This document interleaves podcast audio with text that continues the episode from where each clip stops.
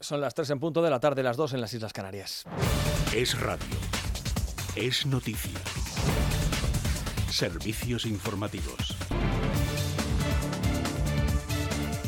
Bueno, la última hora la marca un fugado de la justicia española ilustre, ilustre porque así lo ha querido Pedro Sánchez, se llama Carles Puigdemont y a través de las redes sociales no solamente acusa de chantajes al gobierno de Sánchez, también al gobierno catalán, al de Pere Aragonés, Noelia Bautista. Ni zanahorias ni chantajes de nadie. No es la primera vez que lo advertimos, pero parece que la pausa navideña ha ablandado la memoria de algunos y hay que reforzarla, escrito en la red social X, donde añade que el pressing a Junts, también por parte del gobierno catalán, no va a funcionar. Mantiene así su negativa a apoyar los decretos que mañana llegan al Congreso, mientras la portavoz de Sumar sostiene que aún hay tiempo para llegar a un acuerdo. Marta Lois.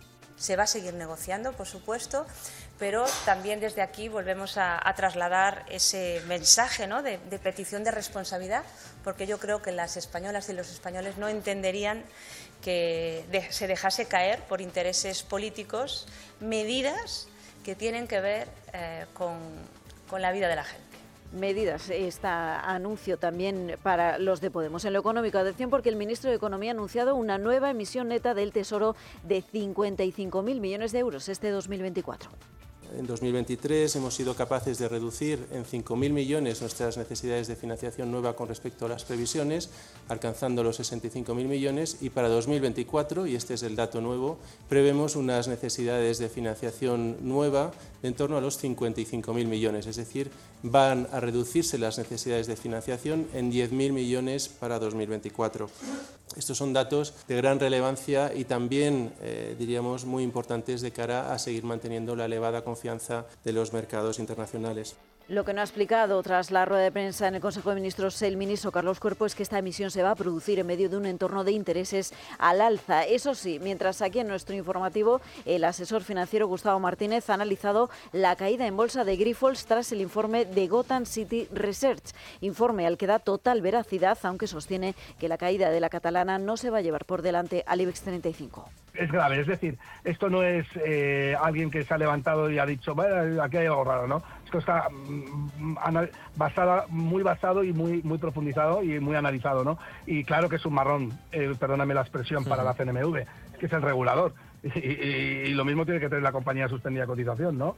Bueno, ya veremos qué lo que pasa en las siguientes horas, pero también quiero decir que eh, hay que tener prudencia. que Gotan también puede estar equivocado, aunque yo lo dudo, ¿no? Y además el vertido de pellets que ha llegado ya a Cantabria, lo ha confirmado el consejero de Medio Ambiente de Cantabria, Roberto Media. En la playa en Prellezo, en Valde San Vicente, han aparecido, me han mandado la foto, no sé si eran 8 o 10 de estos peles, eh, poca cantidad, pero bueno, pero sí que han aparecido. Y en Portio, en Piélagos, la inspección pesquera también ha comprobado que han aparecido unos poquitos. El vertido se extiende por la costa cantábrica después de que a las 2 de la tarde hayamos conocido que Galicia ha activado finalmente el nivel 2 de alerta para poder disfrutar también de recursos estatales en la limpieza de estos residuos. Una decisión que llega después Juan Pablo de que Izquierda Unida haya elevado hoy a la Comisión Europea lo ocurrido y haya reclamado al comisario de Medio Ambiente Europeo que investigue y monitorice la gestión que ha realizado los máximos responsables de la Junta de Galicia. Repasamos la prensa del viejo continente con la ayuda de la Comisión Europea. Cuéntanos, Javier Pardo. Según el diario británico The Times, en Reino Unido el gobierno británico está elaborando planes para acelerar las apelaciones de 750 administradores de correos que fueron condenados injustamente hace cuatro años en el escándalo contable Horizon. En Francia, el diario Le Monde informa que en 2025 se va a crear un nuevo examen universitario previo al ingreso a la escuela secundaria, convirtiéndose así en un requisito para ingresar. Esta reforma, planificada por el ministro Gabriel Attal, genera preocupación en el sector educativo y sobre todo en los sindicatos. Sin salir de Francia, el diario Le Figaro anuncia que la primera ministra Elizabeth Borne ha presentado su dimisión este lunes, tal como confirmó el presidente Emmanuel Macron en un mensaje en redes sociales.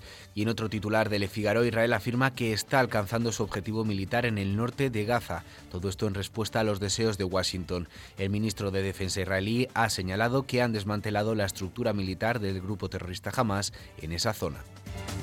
Nos vamos a despedir con la cultura. Se cumplen 700 años hoy. Hoy se cumplen 700 años de la muerte de Marco Polo y Venecia honra al ilustre viajero que narró mil maravillas, Laura Galdeano. Marco Polo escribió sus relatos cuando estaba en la cárcel. Eran una recopilación de crónicas de sus viajes en las que describía un exuberante oriente con civilizaciones y costumbres totalmente distintas a las de la Europa medieval. El libro de las maravillas se convirtió en el documento de referencia de los posteriores exploradores, casi una Biblia para Cristóbal Colón. Marco Polo murió un día como hoy en 1324 con 70 años y su cuerpo fue sepultado en el monasterio veneciano de San Lorenzo. Precisamente Venecia le recuerda con un rico programa que ahonda en sus hazañas y su figura, en el que destaca una ópera y un simposio.